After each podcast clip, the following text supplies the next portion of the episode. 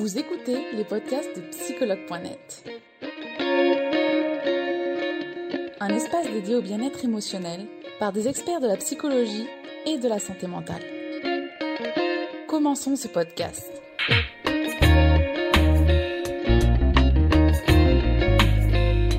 Bienvenue, euh, bienvenue Laetitia et bravo à toi du coup euh, pour, euh, pour, cette premier, pour ce premier live. T'inquiète pas, tout va très bien se passer. Je te tutoie assez rapidement, c'est plus pratique et, et, plus simple et surtout beaucoup plus convivial pour les utilisateurs et utilisatrices. Donc merci d'avoir. Ça marche avec plaisir. Merci d'avoir accepté de faire ce live Laetitia. donc on va parler ensemble toutes les deux aujourd'hui du syndrome du jumeau perdu. Mais avant de commencer ce live et de parler du syndrome du jumeau perdu, je vais te demander de te présenter s'il te plaît Laetitia. Bien sûr, avec plaisir. Merci. Euh, donc, je suis Laetitia David. Je vais sur, euh, sur mes 40 ans. J'habite à Saint-Dizier, une petite ville du nord-est de la France. Et euh, un de, de, mes outils favoris pour accompagner, donc c'est la PNL humaniste intégrative. Et donc j'ai découvert aussi par le biais de la systémie, notamment moi-même, que je souffrais du syndrome du jumeau perdu il y a quelques années. Et j'en suis sortie. Donc aujourd'hui, je me forme pour devenir psychothérapeute. Donc, je suis dans la dernière ligne droite avec les derniers séminaires, les, derniers, les, dernières, les dernières obligations, on va dire ça comme ça. Et, euh, et j'avoue que du coup, euh, étant moi-même passée par là, je, je, commence vraiment à maîtriser le sujet. Je trouve que ça manque encore un petit peu d'ailleurs, sur, euh, enfin, qu'on ne connaît pas beaucoup, c'est pas encore beaucoup exprimé. Et même pour en parler à mes formateurs, eux ne connaissent pas forcément non plus. D'accord, intéressant. Eh ben merci, euh, merci Laetitia. Donc c'est très bien parce qu'aujourd'hui on va en parler. J'ai eu plusieurs, notamment plusieurs euh, utilisateurs et utilisatrices qui, m'en ont parlé. Donc j'ai trouvé que ce sujet effectivement euh, pouvait intéresser la communauté. Donc merci d'en parler Laetitia. Alors justement, ce fameux syndrome du jumeau perdu, c'est quoi? Alors, sachant qu'on a une grossesse sur 10 en moyenne, alors c'est en moyenne, je dirais plus de, de, ce que je commence à rencontrer autour de moi. Euh, qui commence par une grossesse gémellaire. Donc avec deux bébés, qu'ils soient euh, monozygotes ou dizygotes. Euh, et un des deux, en fait, ne va pas rester, ne va pas tenir pour une raison X ou Y et va partir naturellement. la maman ne va pas, forcément s'en rendre compte d'ailleurs parce qu'il va partir au début de la grossesse. Donc, ou alors il va être évacué, j'ai envie de dire, naturellement ou alors il peut être aussi euh, bah, absorbé par le placenta, voire même absorbé par l'autre jumeau. Et donc ce bébé qui reste seul va en fait naître seul, mais dans ses cellules reste quand même que ben, c'est un jumeau.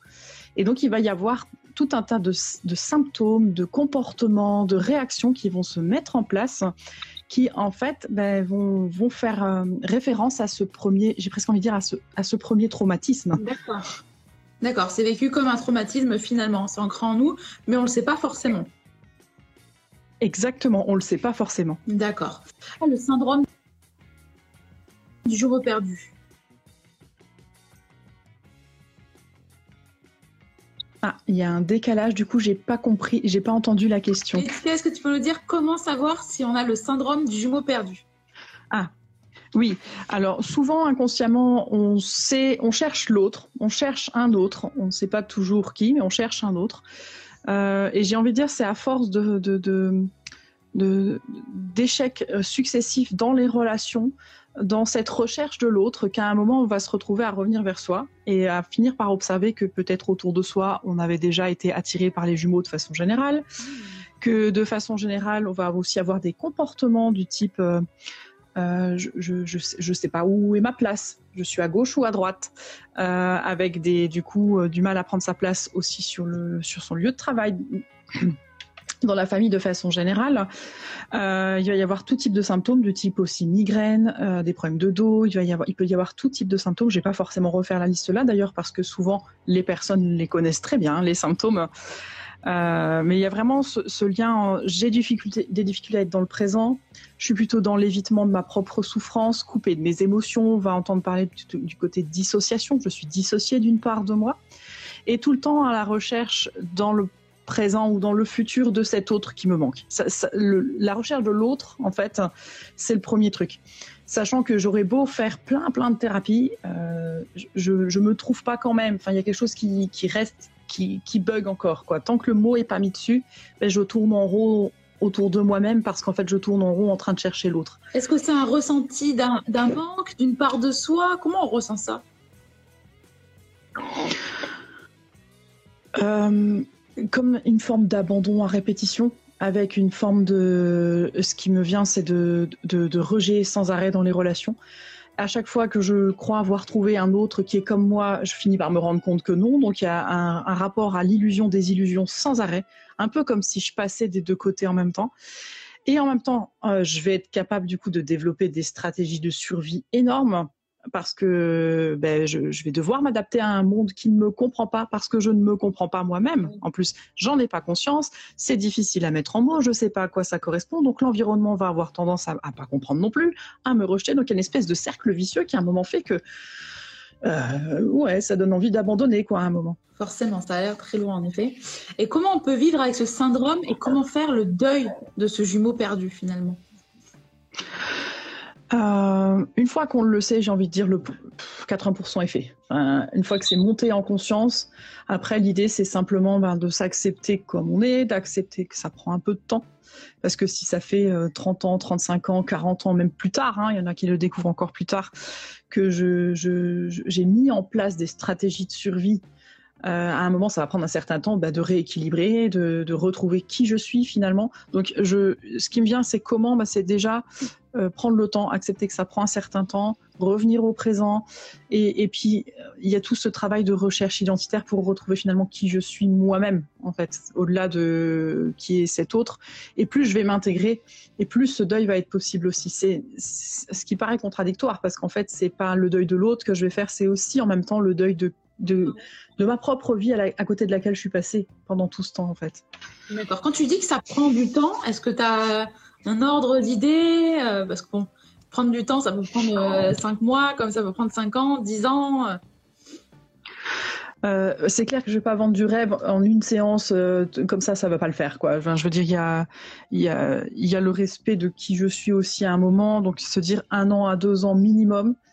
Euh, et puis après, ben c'est comment j'arrive à vivre avec, comment euh, j'ai envie de dire comment comment aussi. Euh, enfin, qu'est-ce qui fait que naturellement presque tout le monde pourrait aller voir un psy? Parce que pour aller mieux, après on a tous des comportements ou des machins qui sont un peu de travers et qu'on grandit tous comme on peut. Mais du coup, l'idée c'est Enfin, moi, ce qui me vient, c'est deux ans minimum au total pour se dire, OK, je traite tout ce qui est trauma, je classe, je reviens dans le présent et je commence à me reprojeter. Il y a au moins ce minimum-là. Avec le respect qu'effectivement, bah, plus ça a pris du temps euh, par le passé bah, pour que je l'intègre, plus effectivement, bah, j'ai besoin de ce temps-là. D'accord. Alors, justement, est-ce que tu peux nous dire quelle thérapeute ou thérapie est adéquate pour nous accompagner justement dans cette problématique si on cherche à, travailler?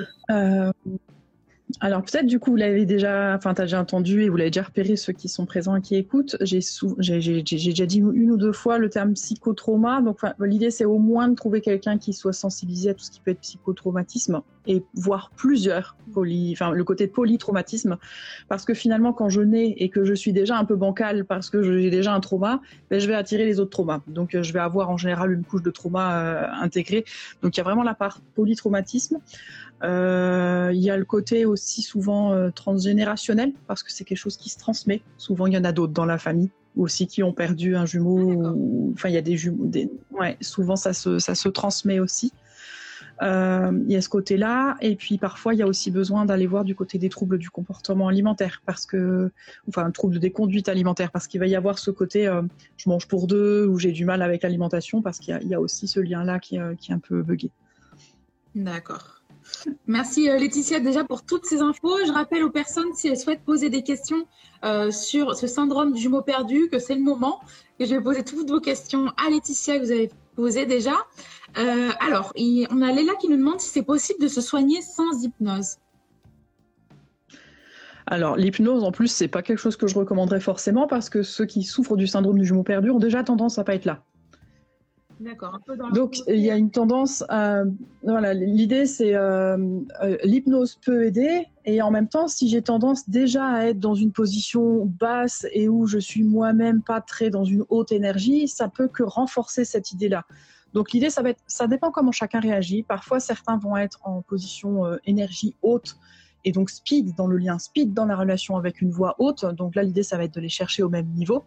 Et si je descends tout de suite en hypnose, bah, ça va être compliqué. La personne va passer son temps à décrocher et à fuir. Et si je suis tout le temps en position basse, en fait, je vais pas y arriver non plus. Donc là, ça va être vraiment une réalliance du lien. L'idée, c'est que c'est comment je recrée du lien euh, avec l'autre à travers la relation thérapeutique. Ça va être, euh, ça va être un des challenges en fait. D'accord. Euh, merci Laetitia. On a Sherazade qui nous dit deux ans à travailler ce trauma, c'est énorme. Alors, est-ce que tu as quelque chose à dire là-dessus? Moi, je pense que c'est pas grand-chose, deux ans dans une vie, mais euh, alors, on n'est pas que sur le trauma, on est aussi sur tout ce qui, en fait, c'est-à-dire qu'on va tirer un bout de pelote et on va se rendre compte qu'il y a tout, il y a tout qui, est un peu déséquilibré à cet endroit-là. Donc, c'est pas le trauma en soi qu'on va travailler, c'est le rééquilibrage de qui je suis, de mon identité et de tout ce que j'ai mis en place qui est bancal. En fait, c'est vraiment ça. Euh, sachant que, à part, euh, c'est aussi important d'aller voir ma psy que d'aller faire du sport. Enfin, je veux dire clairement, c'est prendre soin de sa psyché une fois qu'on commence à comprendre à quoi ça sert euh, et comment, qu'est-ce que ça apporte, euh, c'est juste, c'est presque aussi vital que d'aller chez l'ostéo régulièrement parce qu'on a une vertèbre qui risque de se déboîter parce que j'ai marché dans un trou, que que de finalement, euh, voilà, c'est quelque chose qui fait partie de, de, de l'ensemble de, c'est ça, c'est presque une hygiène de vie quoi, à un moment. Exactement. Merci Laetitia. On a une autre question de Kawol qui nous dit comment être légitime à ça quand notre propre mère réfute toute idée qu'elle ait pu avoir une grossesse gémellaire? Euh, En cherchant sa légitimité à l'intérieur, en, en, reconnectant la part de soi à l'intérieur de soi qui sait, et en laissant à sa mère son travail de elle à elle. Parce que parce que c'est du lourd aussi pour une maman de se dire bordel, j'aurais dû avoir deux bébés et j'en ai qu'un. Et donc dans mes comportements avec mon enfant, peut-être que inconsciemment, je, j'ai aussi induit des choses qui font que si elle souffre aujourd'hui, cette, cette personne, ben, c'est aussi de mon en partie de mon fait aussi. Parce qu'une maman qui, a, qui reçoit un bébé, alors qu'inconsciemment était inscrit, il y en a deux qui sont censés arriver, elle est à la fois dans une joie immense parce qu'au moins il y en a un, même si c'est inconscient, et à la fois elle va lui reprocher de ne pas être à la hauteur de celui qui n'est pas là. Donc je vous laisse deviner les bugs psychiques qui peuvent se mettre en place dans la relation. Euh, donc elle a son travail, euh, la, maman a son travail, l'enfant a son travail, et l'idée c'est je fais mon travail de mon côté, et plus je l'intègre à l'intérieur de moi, moins je vais besoin d'avoir attendre de son, retour à elle en fait pour y arriver. C'est aussi ça, c'est tant que j'attends sa validation, ben je suis pas à l'intérieur de moi. D'accord. Euh, d'ailleurs, est-ce qu'on retrouve ce besoin de validation des autres chez, chez, dans le syndrome du jumeau perdu? Oui, très très fort. Euh, le, principe d'un jumeau, c'est souvent qu'il se réfère à son jumeau pour, prendre, pour, faire, pour faire un choix ou faire des décisions, et là presque encore plus. Donc il y a vraiment, euh, euh, ça fait partie des symptômes, du mal à faire des choix et donc se référer à l'extérieur pour faire des choix. D'accord. Merci Laetitia, c'est très enrichissant. Hein. On a une, une, Véronique qui nous dit, moi je trouve que c'est traumatisant de dire que c'est le deuxième jumeau qui a son jumeau ou qu'il passe dans le placenta ça, signifie finalement qu'il se nourrit de son jumeau psychologiquement, c'est pas terrible. Alors, il se nourrit pas forcément psychologiquement de l'autre, mais effectivement, euh, bah, concrètement, ça, c'est presque naturel qu'en fait, hein, le corps euh, appelle l'autre de la même façon que quand euh, il y a une portée de chatons qui arrive, quand il y en a un qui est plus faiblard, il arrive que la maman le mange, enfin, ou les pareil chez les lapins, chez les animaux. Donc, il y, a un effet naturel. Et en même temps, je retiens le mot, effectivement, ça en soi, ça fait partie du trauma aussi. Oui ça fait partie du trauma aussi. D'accord, merci Laetitia. Euh, on a une autre personne qui nous dit euh, est-ce que hypersensibilité rime avec syndrome du jumeau perdu? C'est souvent un des traits communs. Oui, oui, oui, oui. Euh, alors que ce soit hyper ouvert ou hyper je me referme aussi. C'est-à-dire que euh, du, côté tactile, je vais avoir ou une recherche beaucoup, beaucoup, beaucoup vers l'autre du contact physique, ou alors je vais pas supporter les étiquettes qui vont me gratter, les choses comme ça. Je, je vais aussi avoir beaucoup de, de, de, ce fameux sixième sens. Il est, beau, il est très développé aussi parce que quelque part, le, jumeau qui reste a un pied de chaque côté parce qu'il est sans arrêt en train de montrer il en manque un. Donc dans ses comportements, il a un pied. C'est un peu comme s'il avait un, pied dans la mort, un pied dans la vie, et donc il est connecté. Souvent, il y a des connexions qui se font. Euh, une sensibilité vraiment, oui, oui, oui, très, très forte. Oui. D'accord. Merci Laetitia. On a le témoignage d'une maman qui est intéressant.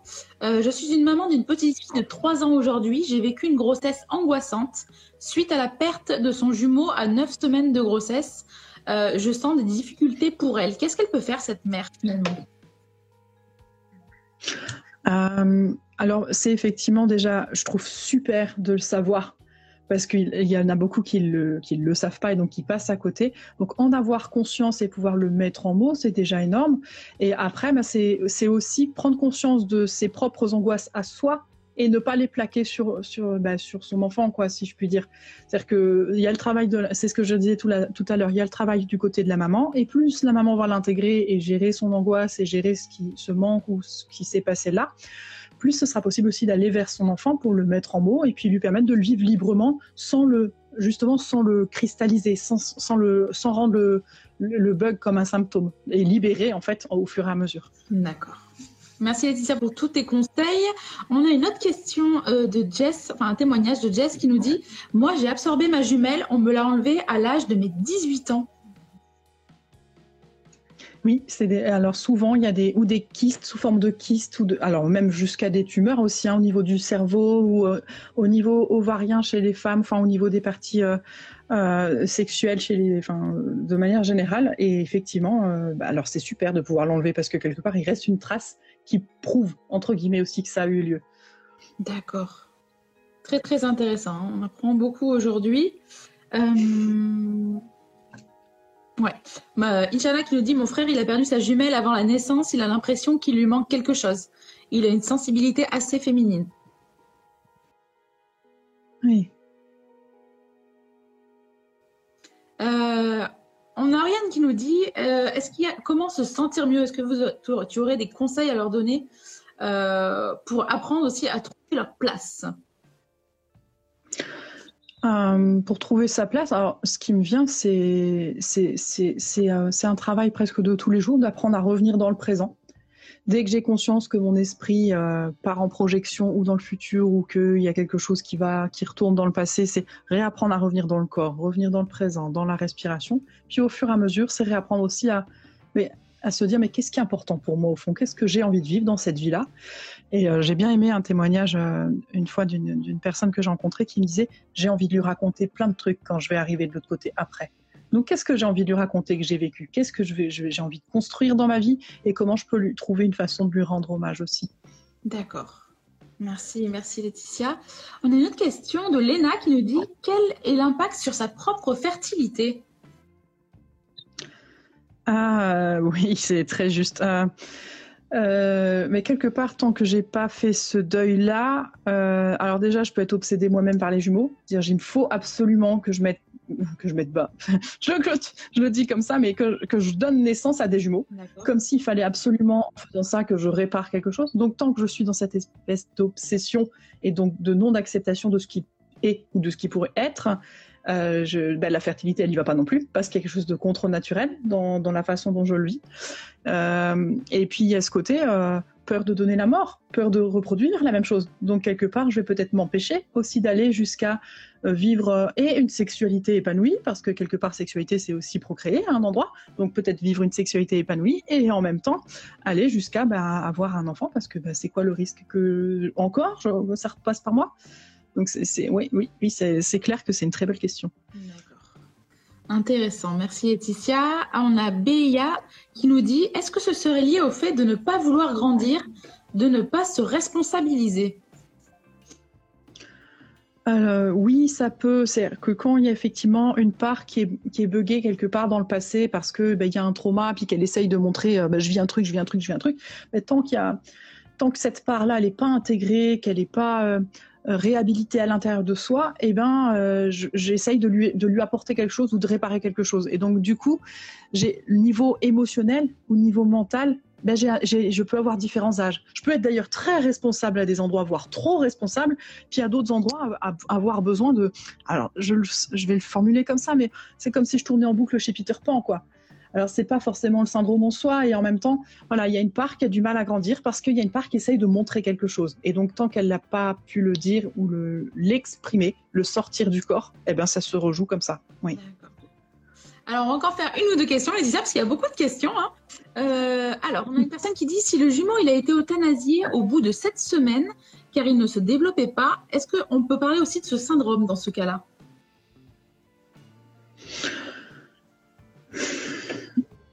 Je, crois que la façon dont il part, euh, quelle que soit la façon dont ce jumeau part, il reste une trace. Et, moi, clairement, je me dis, oui, c'est après de soi à soi, c'est se demander est-ce que ça me fait souffrir, qu'est-ce que ça me, comment je le vis? C'est aussi ça qui à se demander.